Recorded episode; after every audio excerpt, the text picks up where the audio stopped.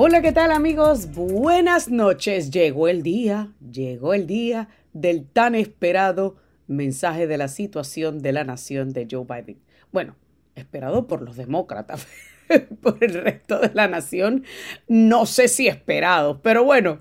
Señores, buenas noches. Dani Alexandrino hablando de frente aquí en Americano y Radio Libre 790 AM.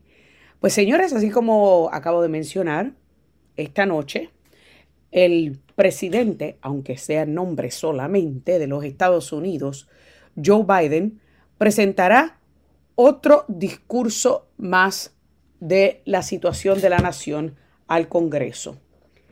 En esta ocasión se trata de su penúltimo antes del ciclo eleccionario presidencial y yo puedo hablar largo y tendido de lo que vamos a esperar esta noche a las 9.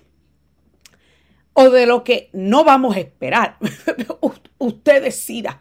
Yo creo que la, la, lista es mucho más larga de lo que no va a mencionar que la lista de lo que sí va a mencionar. Y yo creo que en eso estamos de acuerdo todos. Pero una que lo pinta bien bonito es la ex secretaria de prensa, Jen Psaki. Vamos a escuchar. speech of the year any president gives. But what he needs to do is tell a story. Joe Biden is an amazing storyteller. I mean, you sit in the Oval Office, Crane can tell you, and he can storytell for six hours.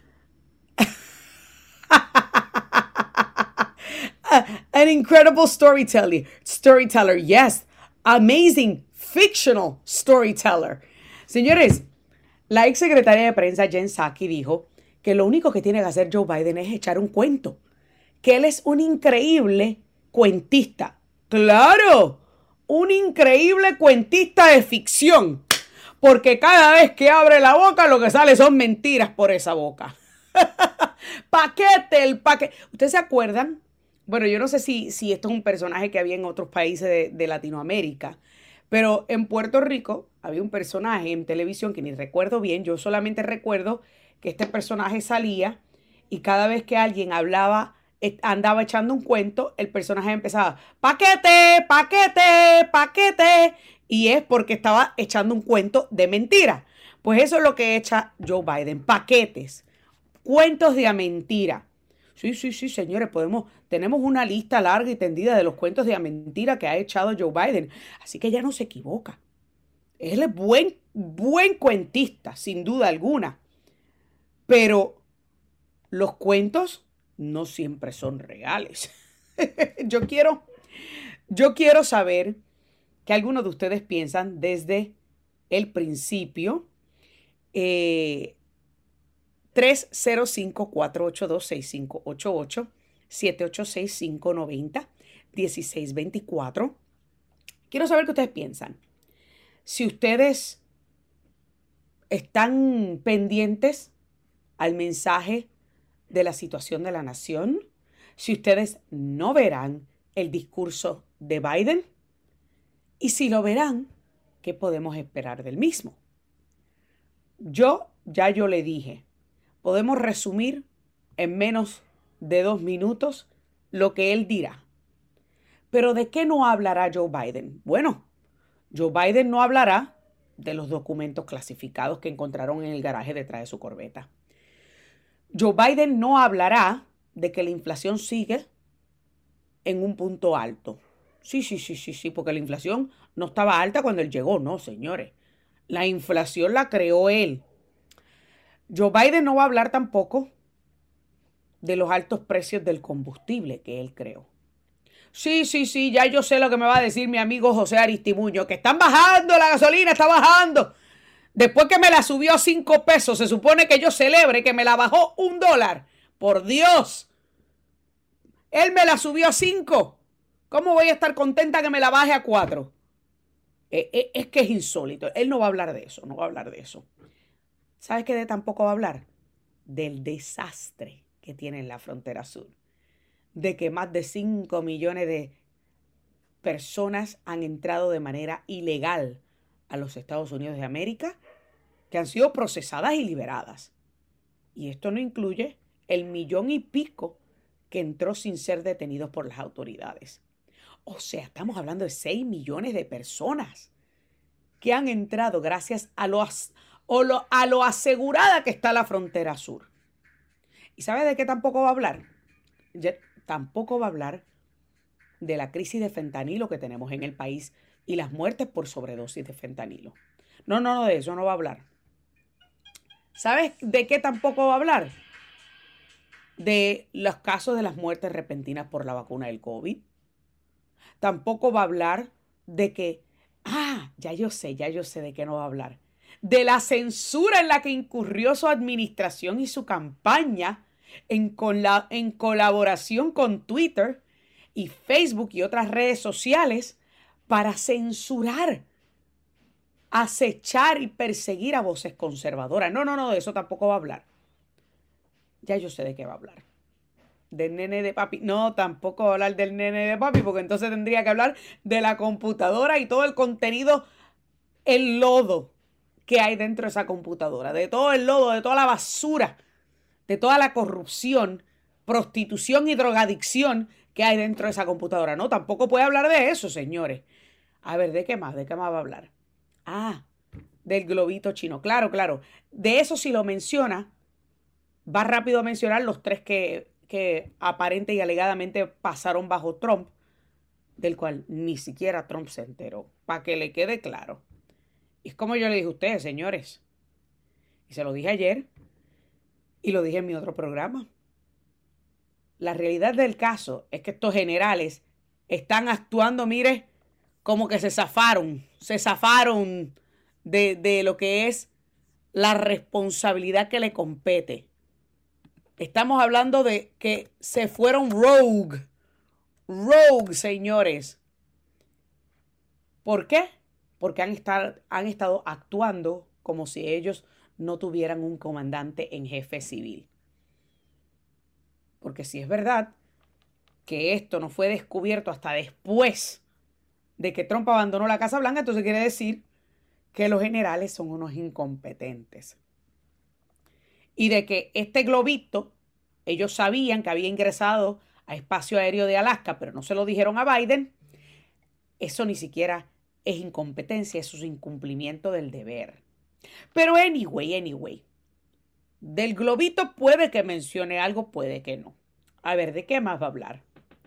Ah, de que vació la reserva de petróleo. Claro, no, claro que no, de eso no va a hablar.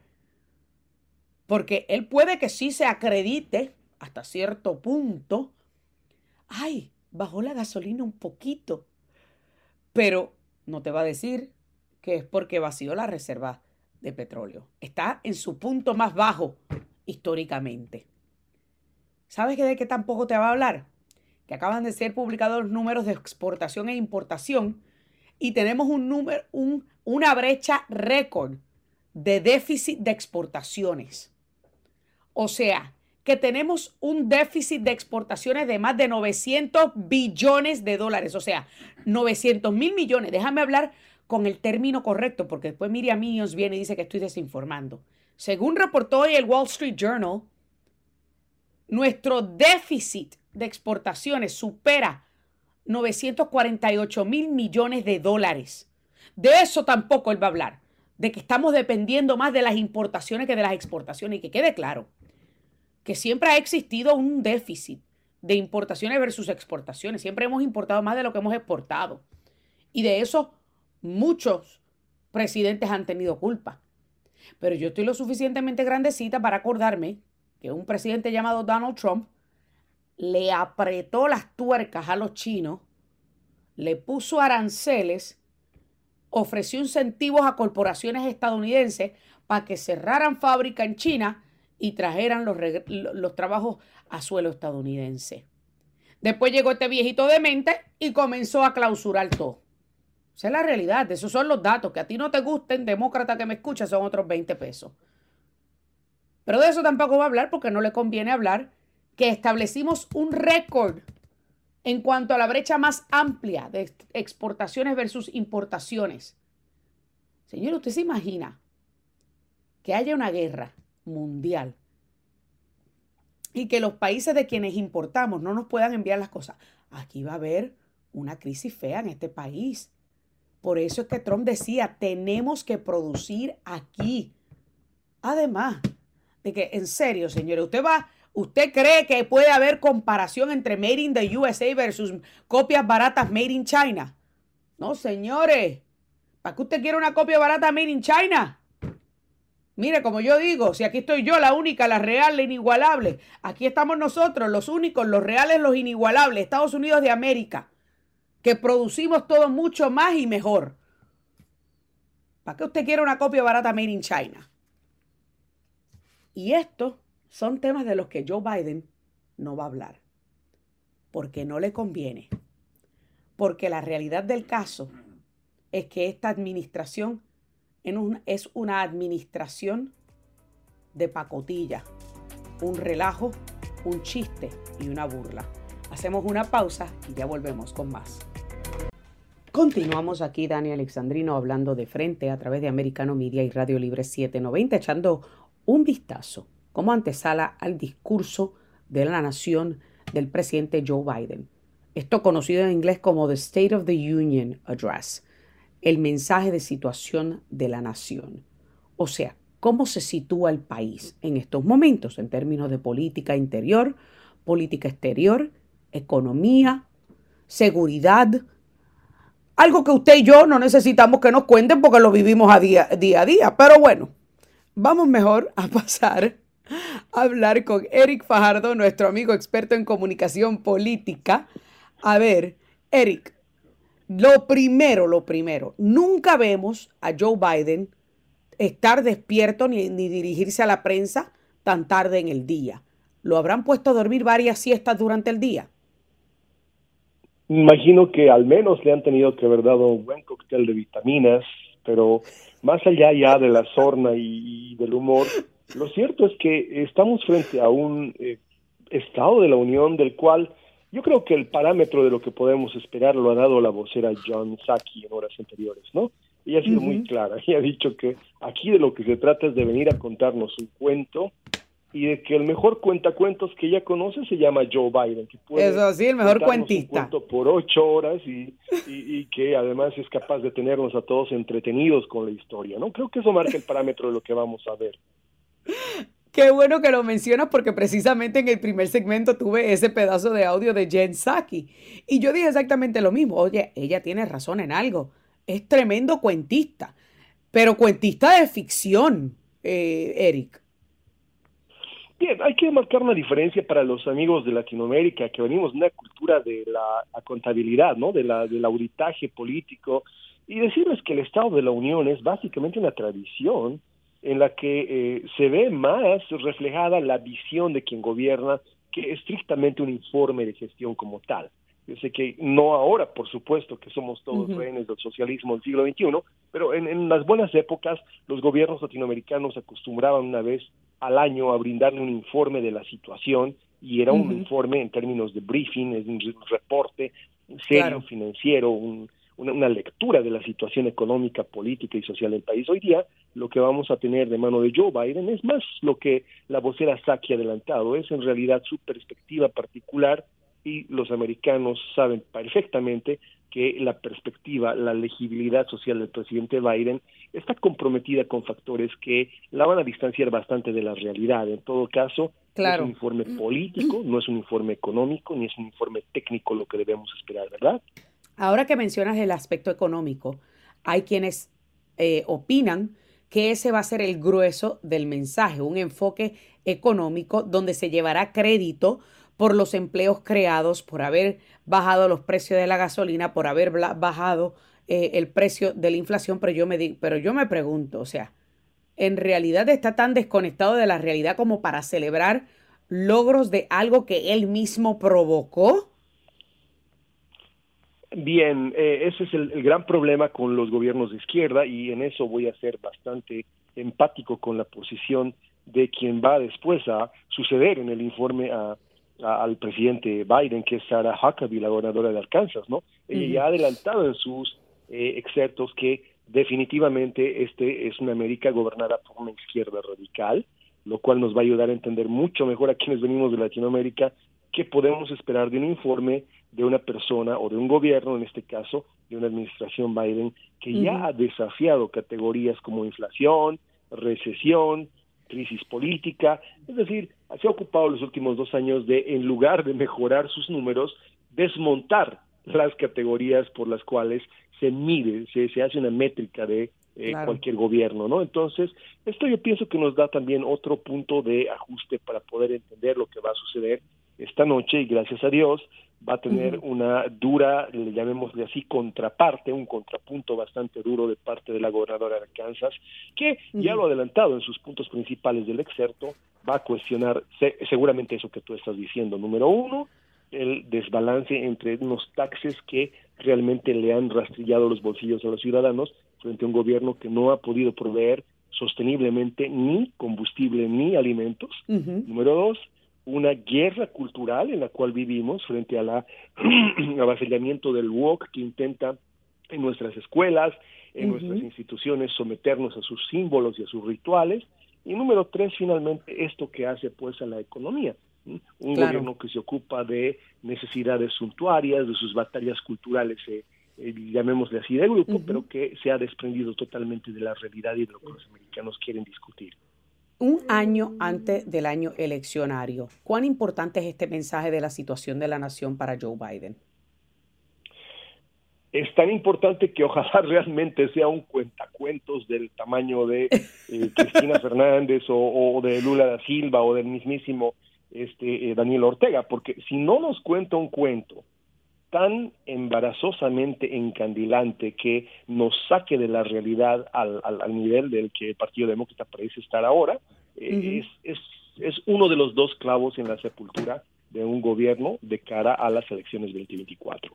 No solamente va a ser a Huckabee, la que va a venir después, va a venir el fact-checking, y además radicalísimo de un McCarthy, que ya lo has escuchado tú adelantar, cuáles van a ser esta mañana los principios para evaluar el discurso del presidente.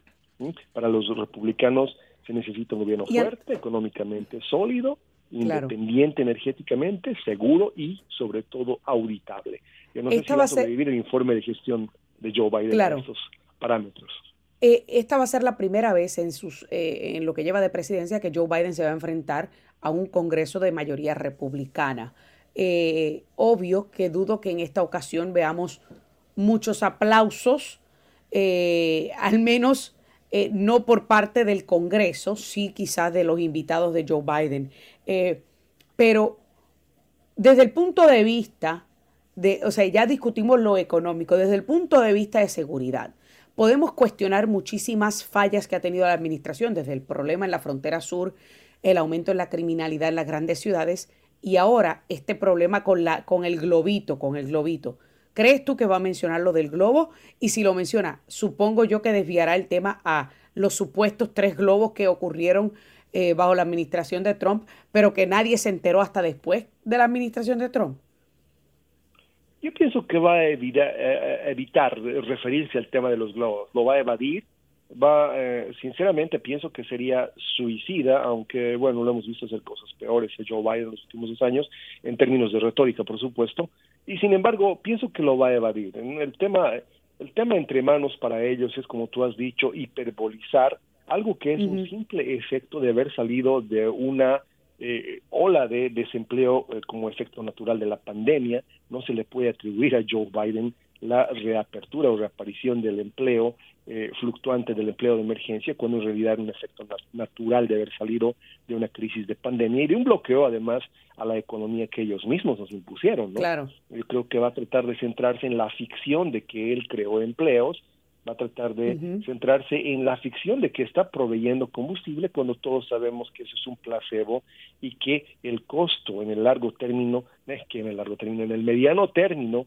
de las cosas que está haciendo Joe Biden para producir la ficción de estar produciendo combustible es seguramente muy costoso para los Estados Unidos. Pero en todo caso va a tener un foro no hostil, yo lo veo a la derecha a Jason claro lo veo a su izquierda Cheryl Johnson y detrás, para su buena fortuna, va a estar un caballero como es Kevin McCarthy, que no va a ser eh, el, vergonzoso, el infantil papelón que hizo Nancy Pelosi cuando le tocó estar de Donald Trump en el... Y le rompió el discurso. y le, hizo papelitos y además origami con el discurso y las caras, ¿no? Y, las caras y los aplausos, sí, sí, sí, sí. Por lo menos que McCarthy se va a comportar. Tiene mucha suerte Joe Biden, va a tener de él estadistas y gente que no le va a prodigar seguramente el escandaloso eh, NIM de, de, de, de la señora Pelosi, ¿no? Claro, o sea, no, no, no, le va a aplaudir el cuentito, el cuentito que haga. O sea, que en otras palabras, según deducimos nosotros aquí de esta conversación, Joe Biden posiblemente diga la mentira de que él heredó la inflación, porque ya eso lo ha dicho en varias ocasiones, de que heredó la inflación, eh, de que los eh, salarios han subido. De hecho, esa mentira la repitió eh, la secretaria de prensa Karine Jean-Pierre recientemente en un programa de noticias, de que la economía está fuerte y de que los precios del combustible están bajando. O sea, al menos esas cosas son entre las cosas que, que dirá Joe Biden que son mentiras, ¿cierto? Así es, es en eso que va a centrar su discurso, en, yo diría, la sintomatología temporal de una economía que está prácticamente quebrada. Yo creo que esa palabra, Eric, Eric, sintomatología, yo creo que esa palabra es más de lo que ha hecho él en la economía. la palabra solamente.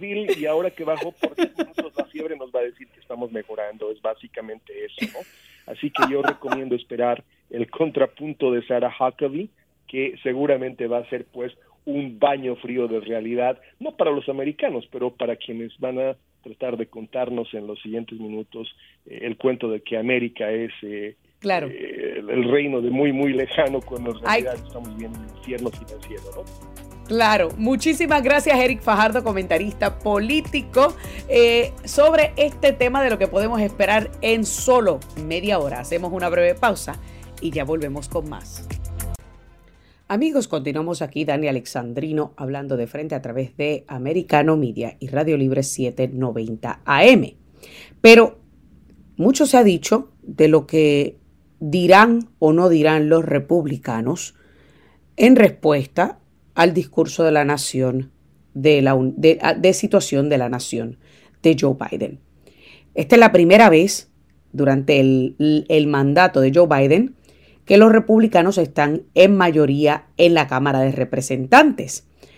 Así que hay que ver, hay que ver qué van a decir los republicanos posterior al discurso, pero para hablar un poquito más acerca de que de qué piensan o qué o cómo han estado reaccionando ya en Washington algunos de estos republicanos, me acompaña el analista de Iniciativa Libre desde Washington, Israel Ortega. Israel, Buenas noches, bienvenido Dani Alexandrino hablando de frente. Muy buenas noches, gracias ah, eh, por la oportunidad de conversar. Gracias por estar con nosotros aquí, especialmente desde el pantano. Ya que estás allá en Washington, hoy los congresistas republicanos tuvieron una rueda de prensa en donde obviamente hablaron de varias cosas, incluyendo el mensaje de situación de la nación, incluyendo los globos de Biden. Te pregunto, ¿Qué podemos esperar en cuanto a esa respuesta del GOP, del Partido Republicano, al mensaje de la nación?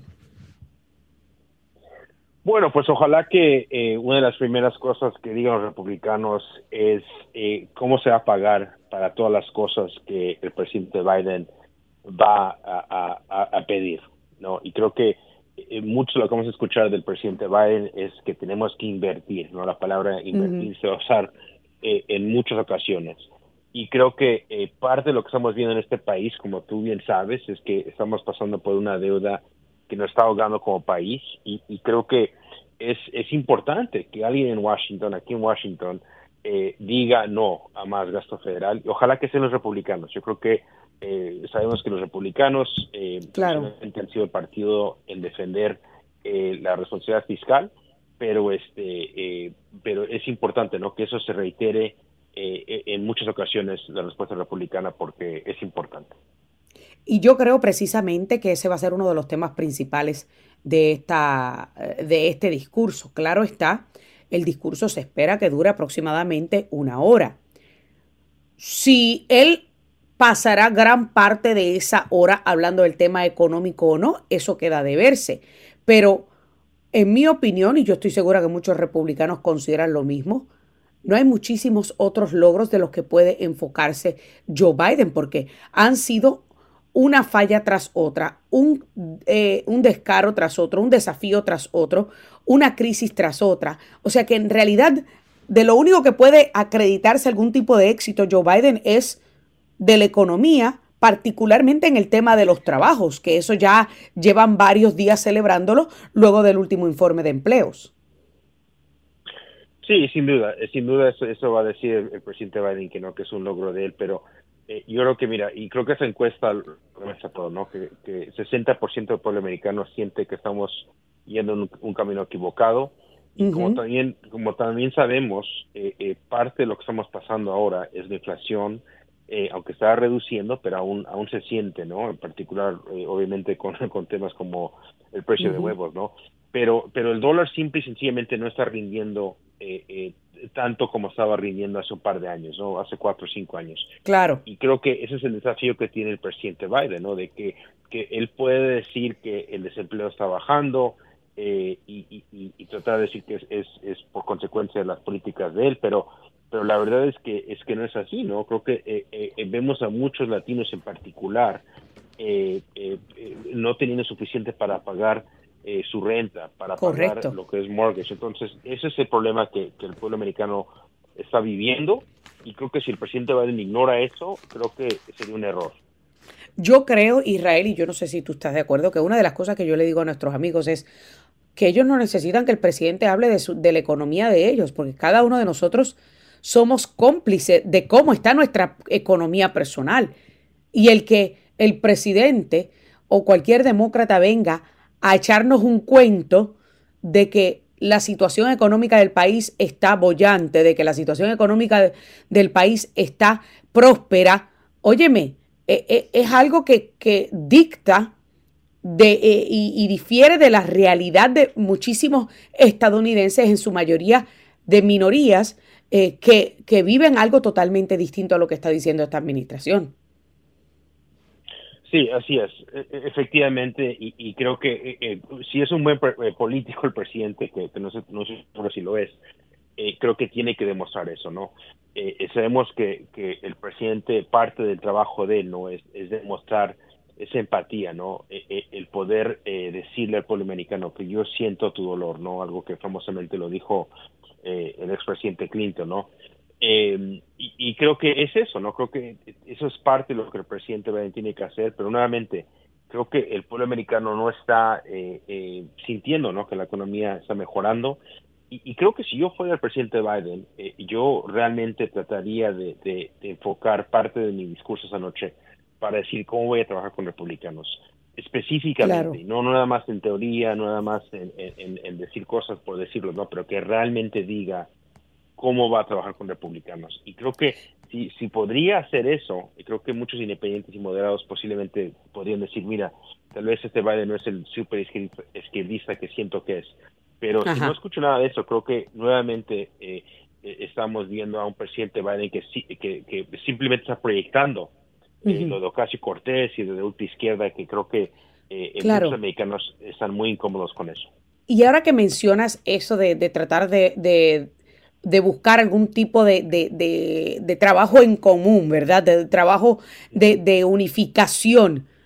Él es uno de los principales divisores que ha, que ha, existido en la historia moderna del país. O sea, desde que asumió el poder, lo único que ha hecho Joe Biden es aislar a casi la mitad del país que no votó por él, a catalogarlo de cada cantidad de adjetivos y de epítetos. Y el que él trate ahora de, venir a, a limar asperezas, me parece que, como tú bien dices, es un buen intento, pero luego de tantas veces públicamente humillar a la mitad del país, ¿tú crees que realmente él se atreva o diga algo que pueda buscar ese tipo de unión? No, no, y, tienes razón. Yo sé que, que, al decir esto eh, me, me, cuesta, ¿no? Hasta pensar que el presidente Biden lo podría hacer, porque como, como tú bien señalas, em, eh, ha, ha, tenido una historia eh, de, ser presidente de atacar a republicanos. Sabemos cómo atacan los, con MAGA Republicans. Pero más allá de eso, si te acuerdas en, en Georgia, ¿te acuerdas cuando estaban hablando acerca de, hacer eh, ciertas medidas para, para, para mejorar ¿no? la transparencia del voto. Estaba llamando esto que Jim Crow Laws. Jim Crow Law. Diciendo, sí, que los republicanos son racistas. Y creo que eh, cuando haces eso, inmediatamente vas a dividir a, mitad del país. claro, claro. El presidente va, debe saber que, que, mitad del país es republicano, conservador, libertario.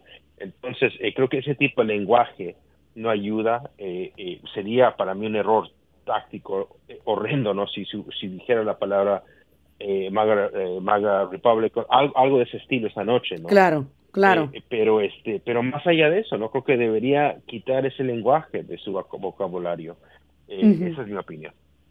No, y, creo que, y estoy de acuerdo contigo en ese aspecto, porque pues eh, después de dos años de, de, mucha polarización en el país, principalmente impulsada por él, eh, me parece que si queremos lograr algo, o sea, al menos yo pienso que en los próximos dos años va a haber un jaque mate, va a haber un stalemate, no se va a lograr nada o se logrará muy poco con eh, este, esta mayoría republicana en el Congreso, pero al menos debe existir algún tipo de disposición a negociar por el bien del país. Yo dudo que Joe Biden quiera acceder a eso porque eh, ha demostrado en estos últimos dos años que está al servicio del ala izquierda radical del Partido Demócrata, como el Squad, eh, yo le llamo las, eh, las tres chifladas del Congreso, que son las que prácticamente tienen el control de la batuta agendaria, de la agenda. Sí, no, no, así es. Y creo que, si te acuerdas también cuando, cuando él asumió la presidencia y dio ese discurso, ¿no? Eh, con toda esa, esa, esa, circunstancia, ¿no? De Washington aquí, él dijo que yo eh, voy a ser presidente para todo el país, para Correcto. los y demócratas. Y, y hasta ahora creo que han habido muy pocos momentos donde he sentido que realmente quiere ser presidente para todo el país. Y creo que eso, eso, es un, eso es un error eh, creo que eh, tal vez eh, demócratas están aconsejando al presidente que no tiene que cambiar estrategia porque porque los demócratas hicieron mejor que muchos esperaban en la elección de noviembre, pero yo siento que ese sería un error si trato de, nuevamente seguir esa línea de no tratar de buscar puntos de, acuerdo con republicanos, porque lo hay, lo hay. Hay, temas donde siento que... Que, puede haber algún tipo de convergencia, convergencia claro. Sí, sin duda. Bueno, hay que ver qué va a pasar. Hay, exacto, hay que ver qué va a pasar Israel, porque tú y yo podemos asumir lo que va a decir. La realidad es otra a las 9 de la noche. Así que muchísimas gracias por estar con nosotros esta noche aquí, Dani Alexandrino hablando de frente. Hay que estar bien pendiente a ver cuál será la realidad de ese discurso a las 9.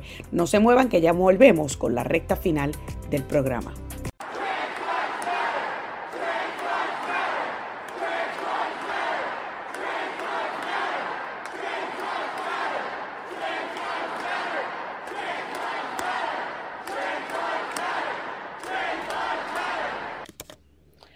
Bueno, ahí ustedes escuchaban, señores, Antifa, cuando se metieron al Capitolio, sí, señora, al Capitolio de Oklahoma, minutos antes o, momentos antes del mensaje de situación del Estado.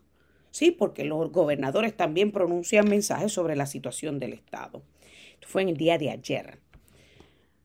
¿Y de qué estaban protestando todos estos activistas? Insurrección, insurrección. Eso no es lo que ustedes gritan cada vez que se mete alguien a protestar al Capitolio. Ah, no, no, ¿verdad? Que eso solamente cuando se trata de republicanos.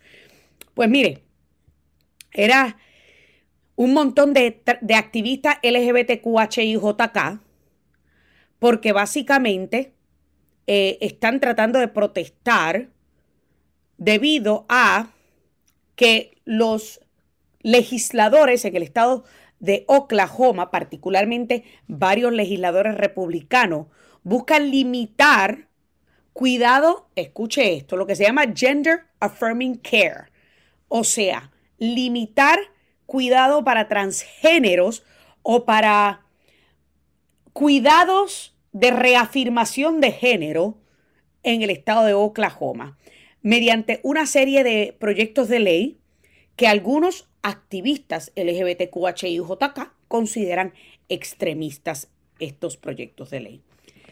¿Qué significa esto? Pues mire, entre algunas de las cosas, algunos de estos proyectos de ley busca bloquear que niños y algunos adultos reciban tratamiento de reafirmación de género que incluye, incluye bloqueadores de pubertad, terapias de cruce de sexo, terapias hormonales de cruce de sexo y cirugías para reafirmación y reasignación de género.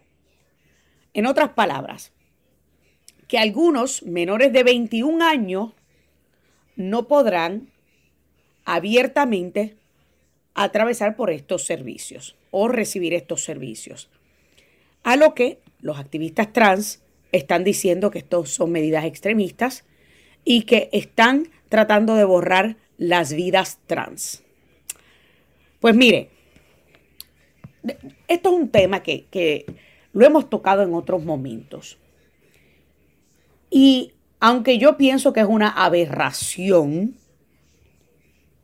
y el que quiera vivir la vida engañado sobre cuál es su género, pues, mire, yo no tengo ningún problema. El problema que yo tengo es cuando empiezan a meterse con los menores de edad. Como el Departamento de Salud y Recursos Humanos de los Estados Unidos, que tiene en su página unas disposiciones para proveer cuidado a menores de edad sobre esta transición de género. Sí, señores, porque los demócratas son los que tienen toda esta mente, eh, toda esta putrefacción en la mente, toda esta pobredumbre en la mente. Entonces, estos proyectos de ley, pues obviamente buscan bloquear esto de los 20, hasta a menores de 21 años. ¿Y qué pasa? ¿Qué pasa? Y vamos por partes, porque usted sabe que yo trato de ser lo más objetiva en esto posible. Estos son de los mismos que cuando se trata de un arma de fuego, no quieren que un joven que a los 17, con la firma de su mamá, puede irse a servirle a la nación, a pelear una guerra y morir por su patria, pero cuando regrese, si es que regresa vivo, no puede ir a comprar un arma de fuego porque no tiene la madurez. Pero ellos pretenden que alguien menor de 21 años tenga la madurez. Ahora bien, ahora bien, y a, y a lo que vamos. Para mí, la mayoría de edad son 18 años, ¿verdad? Pues mire, vamos a aplicar esa mayoría de edad para todo. Vamos a aplicar la mayoría de edad para si usted quiere torcer su vida, hágalo, pero no pretenda que yo lo pague mis contribuciones. Si usted quiere vivir engañado y quiere una cirugía para seguir engañándose a sí mismo, hágalo, pero no pretenda que yo lo pague. De igual manera, no veo nada malo con que alguien a los 18 años pueda ejercer y exigirse le respete un derecho constitucional.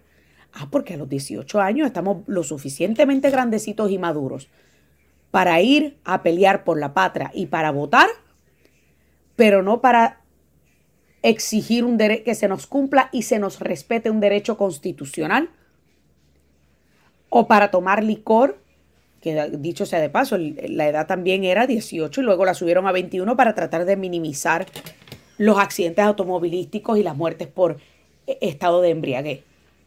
Ha mejorado, quizás un poquito, pero todavía muere un montón de gente por estar guiando borrachos. Esa es la realidad. Ahora bien, si esta gente quiere mutilarse, que se mutilen, pero cuando cumplan su mayoría de edad, que dejen a los menores tranquilos.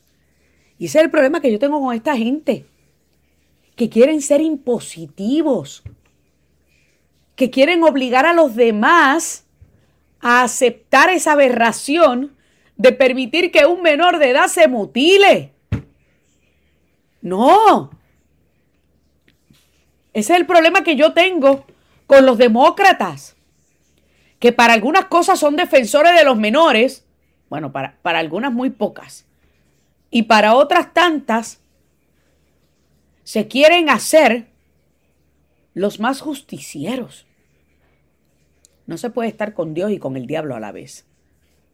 Y permitir la mutilación de un menor de edad que no tiene la capacidad ni la madurez para aceptar un cambio que le va a, o sea, una transición que le va a cambiar el resto de su vida y le va a afectar su vida para siempre. No tiene la madurez para entenderlo, entender las repercusiones. Ahí no. Ahí, ahí ellos entienden que hay que apoyar a estos menores y hay que permitir esta aberración. Y es como yo he dicho en repetidas ocasiones, señores, tenemos en el país un serio problema de salud mental. Una persona que, por ejemplo, yo estaba viendo un vídeo el otro día que compartí, y usted puede ir y ver el vídeo en mi página de Twitter, Dania Periodista, en donde un viejo, un viejo disfrazado de niña, de bebé, de una bebé de dos, tres años, tomando de un biberón, hablando como bebé, dice que ella apoya ahora, o que él apoya ahora, a todos los que quieren ser niñas y que no tienen que trabajar para el resto de su vida. Eso es lo que se llama alguien que está loco. Esto es lo suficientemente grande como para recordar que una persona que hiciera algo como este viejo, lo meten en un manicomio. Una persona que ya está prácticamente a, a punto de retirarse o ya retirado y que venga a decir que es una niña de dos, tres años y que nosotros tenemos que y permitir esa aberración. No, eso sencillamente demuestra que hay un gran número de personas en este país que tienen un problema serio de salud mental y la otra mitad del país que apoya, perdona y justifica estas aberraciones. Y eso es el Partido Demócrata y este movimiento LGBTQHIJK. Tienen una obsesión con los inocentes, con los menores, una obsesión con trastocar esa inocencia. Y eso fue lo que estaban protestando en el Capitolio de Oklahoma. Señores, lamentablemente se me acabó el tiempo de esta edición de Dani Alexandrino hablando de frente en solo minutos. El nuevo, el próximo mensaje de situación de la nación de Joe Biden. No te lo pierdas, que ya mañana abundamos un poquito más de esto. Que Dios me los bendiga. Y hasta entonces. This podcast is a part of the C Suite Radio Network. For more top business podcasts, visit c-suiteradio.com.